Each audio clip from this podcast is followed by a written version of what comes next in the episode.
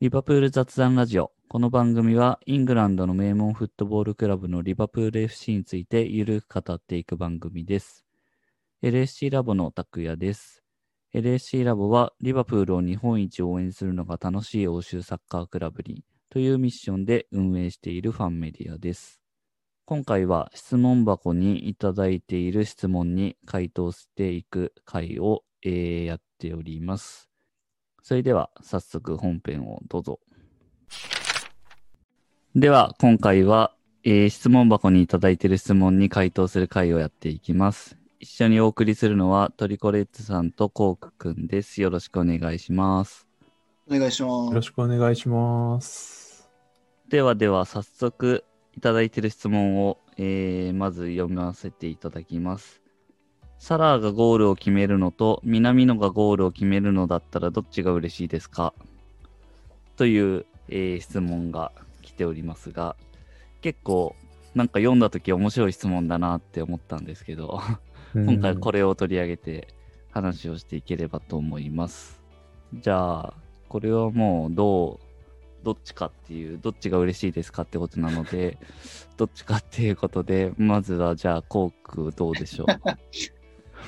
なんかその内容の質問なのに、なんかちょっと申し訳ないんですけど、いや、まあ前提としてはどっちでも嬉しいです、ゴール,、うんゴールなので。まあ、選手単体というか、リバプールが好きで、リバプールのゴールが見たいので、どっちでも嬉しいんですけど、まあでも、状況によると思います。どういう状況かで、どっちが決めたのかっていう。例えば、なんですかね、サラが不調とかで、なんかゴールが最近生まれてないとかだったら、別に南野じゃなくてサラが決めた方が、まあ、どっちかって言ったら、サラの方が嬉しいですし、まあ、サラが、例えば、その、サラが、なんだろうな、さっき好調でいっぱい決めてて、で、南野あんまり出れてなくて、出てきて、それで南野が決めたら、多分、まあ、南野の方が嬉しいんじゃないかなっていう。だから、まあ、状況じゃないですかね。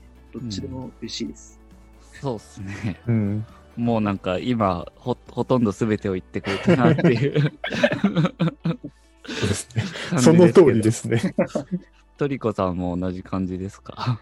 えっと、まあそうなんですけど、まああんまりこう、なんだろう、それだと多分発展がないので、はい。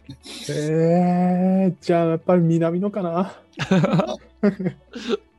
南の派。はい。やっぱり、まあ単純にそのサラーのゴールもたくさん見たなっていう感じもするので、うん。なんか、まあ、サラーの得点パターンももちろんあるし、まあ、たくさん点決めてくれてますけど、南野が点決める時には、どんな形で決まるんだろうなっていうのがあんまり見られてないので、なんか、それが楽しみですね。うん。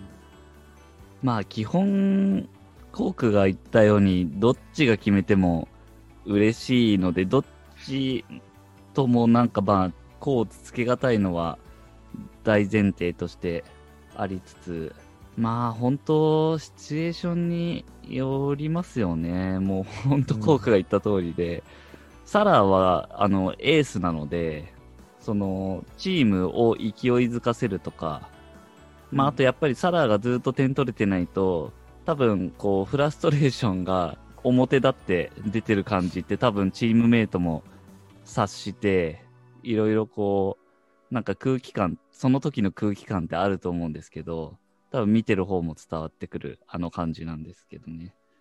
うんで、まあ、その辺があるんだったら、やっぱりサラ決めた方がいいなって思うし、まあ、とはいえ、南野が決めると、多分我々日本人からするといいこともいっぱいあると思うんで、うんあの、まあ、点っていうより、まあ、活躍するとっていうことですけど、まあ、 DAZN で LFCTV がやったりとか、まあ、ああいうのも分かりやすく日本人がいるからっていうところだったりとか、まあ、いろんなメディアにリバプールっていうチーム自体が露出したりとか、まあ、そういうのもあったりするんで、まあ、ね、ラボをやってる僕らからすると、南のでリバプールがこう取り上げられる機会が増えるっていうのはまあいいことなんで、純粋に応援してる部分はもちろん大きいですけど、そういう観点でも南野がゴール決めたら嬉しいよねっていうのはまあ正直あるかなっていうところですかね。うんやっぱりそのメディアでの取り上げられ方っていうのはどうしてもやっぱ日本だと南の中心になるしうん。まあやっぱりいつでも南野のやっぱ影響力というかはすごいなっていうのは感じますよね。うん。本当そうですね。まあ、うん良くも悪くもって言ってもいいのかもしれないけど。そうですね、うん。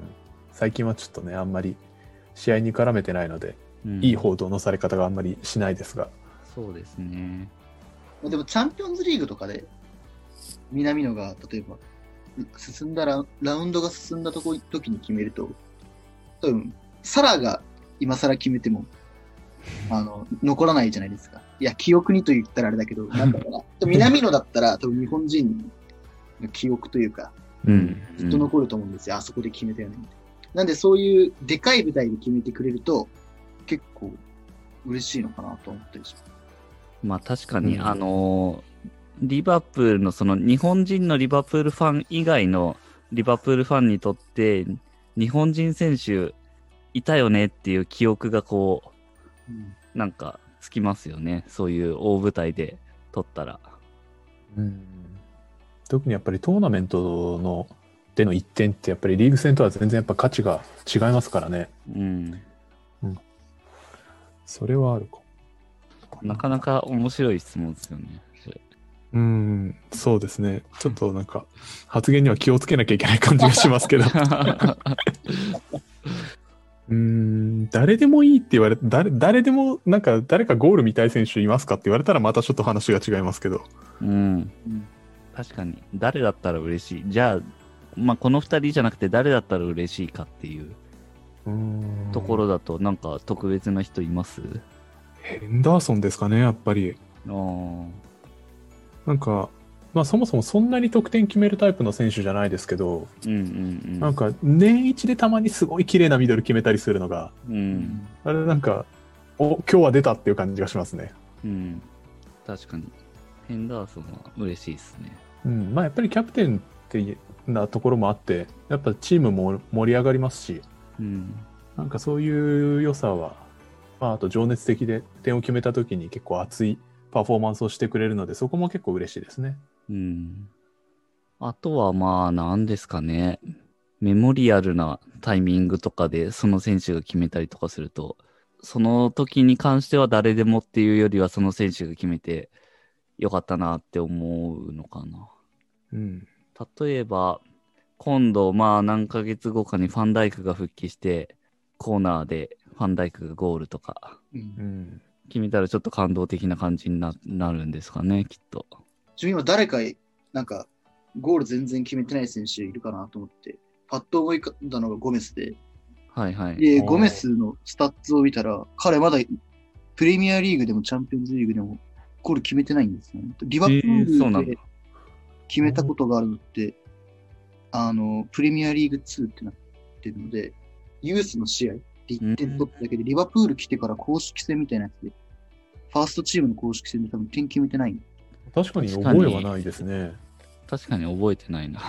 なんで、まあ、ゴメスが多分次点決めたら、次というか点決めたら、多分彼のリバプールでの初ゴールみたいな感じなるので、え。なるほど。復帰したら見たい。うん。確かに。嬉しい。うんうんそうか。確かにそうですね。ゴメスのゴールって見たことないな。うん。うん。コーナーとかで決めてそうな。うん。なんか感1点じというかぐらいはね、ありそうですけど。うんここ数年のゴメスってコーナーの時上がってないです。ファンダイクだけで、ゴメスリスク管理で、あ、そうそうだったっけか。まあ確かに言われてみると、なんかゴール前にいるイメージがあんまないな。いや、なんかそのシーンを見て、いや、昔ルーカスセンターバックで使って、ルーカスを、あコーナーキックの時にゴール前に上げてたんですけど、ルーカス上げて意味あるのかなと思って、ゴメスがセンターサークルにいるのを見た時は、なんか変わ時代変わったなと思いました。なるほど。一応なんかあれですもんね、プレミアリーグのチームって、あの、コーナーキックの時はセンターバックが上がるっていう うん。固定観念があるけど、ルーカスだったらあんま意味ないですよね。そうですね。一応センターバックだからみたいな。そういう問題じゃないだろうって感じですけどね。そこじゃねえっていう。今いない選手でもいいのであれば、点決めて嬉しかったのはやっぱコロトゥレですかね。ああ、ゴロ。うんなんか。すすごいたあの可愛い喜び方をしてたのが 印象的でした。どう喜んでいいのかわかんないみたいな。そうそう。なんか寝っ転がるみたいな、最終的にそんな感じだったと思いますけど、はいはいち。ょっとほっこりしたかな。あ、そういう枠とかだった気がするな。白いユニフォーム。うん、白だった。そうそうだからオリギがバレンタインでキスされてるし、確 あの試合あか。ーそうか。かそうだと思う。そう、あの寝っ転がるやつ。ね。あとはあれかな、今だと、チアゴが決めれば初ゴール。そうううんん。うん。チアゴとかはまあ、決めてほしいな。あと、チェンボもしばらく取ってないのかな。そうですね、確かに。印象的なゴールは結構多い選手ですけどね、チェンバレンは。うん。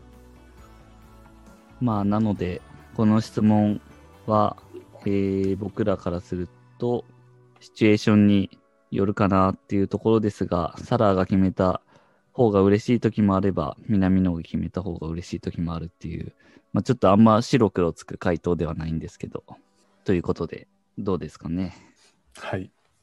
それがいいと思います。はい。はい。ということで、いかがだったでしょうか。新しい質問も、えーお寄せいただければ、どんどん答えていきたいなと思いますので、えー質問いただけると嬉しいです。